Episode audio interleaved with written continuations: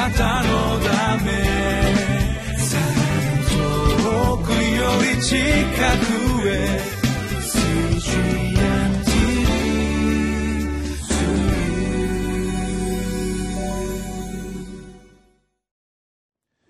皆さんこんにちは。博多キリスト教会のサミ武と申します。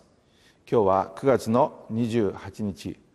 リビングライフのタイトルは形式的な礼拝は神の悲しみです。共にイザヤ書29章の御言葉から神様の御言葉を分かち合っていきたいと思います。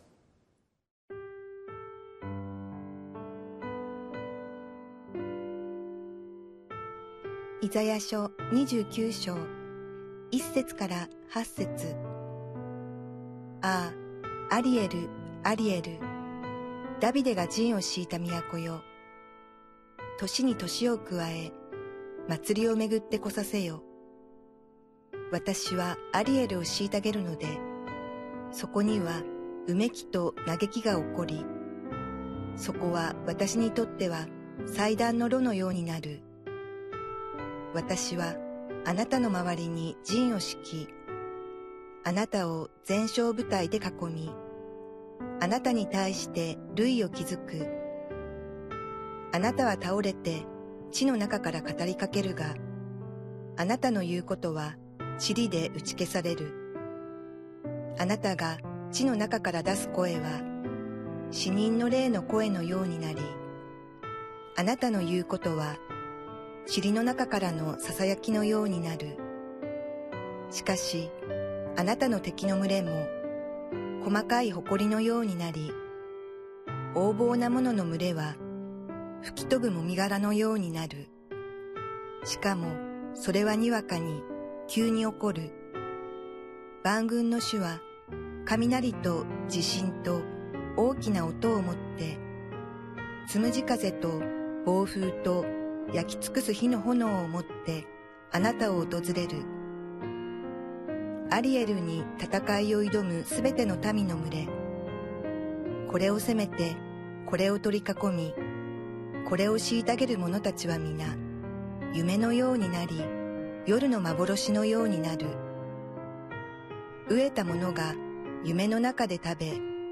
目が覚めると、その腹は空であるように、乾いている者が夢の中で飲み、目が覚めると、何とも疲れて喉が干からびているように、シオンの山に戦いを挑むすべての民の群れもそのようになる。えー、まず一節のところから見ていきます。ああ、アリエル、アリエル、ダビデが陣を敷いた都よ、年に年を加え、祭りを巡って来させよとあります神様はここで「ああアリエルアリエル」と呼びかけておられますけれども私はこれを初めて見た時にあるコマーシャルを思い出しましたそれは洗剤のコマーシャルですね。アリエールという洗剤がありますけれどもその洗剤のことを思い出しました。洗剤はこの衣類をきれいにする力がありますけれどもこのアリエルはどうもそのような清い都市ではなかったようであります。ここでアリエルというのはダビデが陣を敷いた都というふうに言われていますけれどもすなわちそれはエルサレムのことでありました。この神の都エルサレムに対して神様は「ああ」と言いながらため息をついてえここで語りかけておられるわけであります。じゃあ神様は何をそれほど嘆いておられるのでしょうか。それは年に年を加え祭りをめぐって来させよというところに現れています。この部分をヘブル語で直訳にしてみ、えー、ますと「年に年を加えよ祭りを戻って来させよ」という訳になるということであります。それは毎年祭りを行いたいというならば行ってみようというような逆説的なある種の皮肉な表現だと言われています。すなわちエルサレムでは毎年のように祭りは行われていましたけれどもそれはただ習慣的に行われていただけでその祭りの本質的な意味が失われていたということであります。それに対して神様は逆説的にそれもっと神様の前に祭りごとを盛大にやってみよう。一体それがどんな意味があるのかとおっしゃりたいようであります。二節を見ますと私はアリエルを虐げるのでそこにはうめきと嘆きが起こりそこは私にとって祭壇の炉のようになる。このように言われています。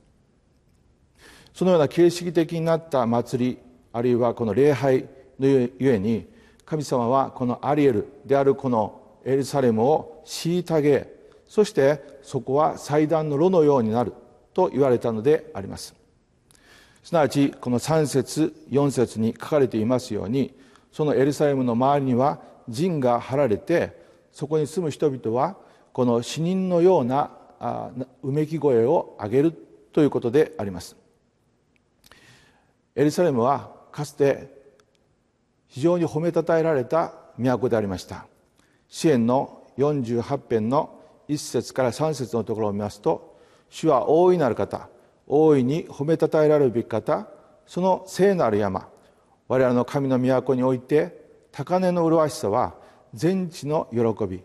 北の端なるシオンの山は大王の都。神はその宮殿でご自身を櫓として櫓として示された。というふうに書いてあります。かつてこの麗しい神の都大王の都また櫓と呼ばれたこのエルサレムがなぜこのように違法人によって取り囲まれて苦しみはなければならなかったんでしょうか。それは彼らの神様との関係に関係があります。これは現代で言うならば私たちクリスチャンあるいは教会に対する警告と受け取ることもできるのではないでしょうか。私たちはこの精霊の宮であると言われています。そして教会はキリストの体であります。私たちは名前では自分のことをクリスチャンと言いまた聖なる宮と言いまた教会と言いますけれどもしかしその内実は一体どうかということを考えてみなければなりません。自分はクリスチャンだから大丈夫。自分は教会に行ってるから大丈夫というふうに高をくくっていないでしょうか。問題は私たちが名目的にそのようなものであるということ以上に重要なのはその内実であります。神様との生きた関係を持ちながら神の宮にふさわしく生きているのか歩んでいるのかそのことが問われます。もし私たちが神様から離れて歩んでいるとするならば周りの人々から指を刺され踏みつけられるようなことが起こるかもしれません。主はそのような姿に対して「ああありえるありえる」と叫んでおられるわけであります。主は今日の教会を見ながら「ああ教会よ」そのように叫ばれることがないとも言えません。しかし神様はそのような神の民を戒めるだけではなくてその民を苦しめる勢力をも滅ぼされるそのように言われました。五節のところで「しかしあなたの敵の群れも細かい埃のようになり横暴な者の群れは吹き飛ばすもみ殻のようになる。しかもそれはにわかに急に起こる」そのように書かれています。そしてこの万軍の主が立ち上がられてこれらを滅ぼすと言われました。続けて6節7節で万軍の主は雷と地震と大きな音を持ってつむじ風と暴風と焼き尽くす火の炎を持ってあなたを訪れる。アリエルに戦いを挑むすべての民の群れこれを攻めてこれを取り囲みこれを虐げる者たちは皆夢のようになり夜の幻のようになるこのように言われました初めにこのアリエルのことについてそのコマーシャルのことについてちょっとお話ししましたけれどもそのコマーシャルの中でこのアリエルの洗浄力驚くべきその洗浄力にについて表現してああありえないありえるというようなですねそういうセリフがその中にありますけれどもこの中でもですねこのエルサレムにありえないそういうようなことが起きました。それはエルサレムが陥落してしまうことまた南ユダが滅ぼされ捕囚となって連れて行かれるそのようなことでありました。しかしもう一つありえないことが起きました。それはエルサレムは再び回復するということであります。このようなありえないことがこのエルサレムに起きました。皆さんいかがでしょうか？私たちの人生にもありえないそういうようなことが起きる時があります。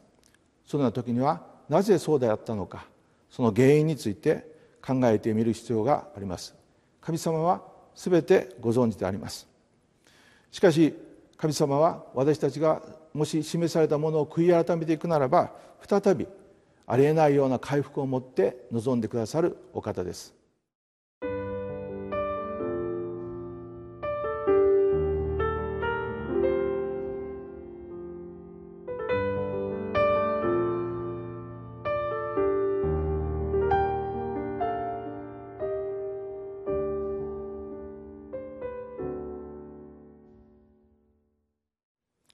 今日のタイトルは「形式的な礼拝は神の悲しみです」でした。私たちの神様に対する態度神様との関係はどうでしょうか。そのことをもう一度振り返りながら今日一日主の前に歩んでいきたいと思います。お祈りします。愛する天の父様今日の御言葉を心から感謝いたします。あなたの皆がつけられたこのエルサレムがその罪の家に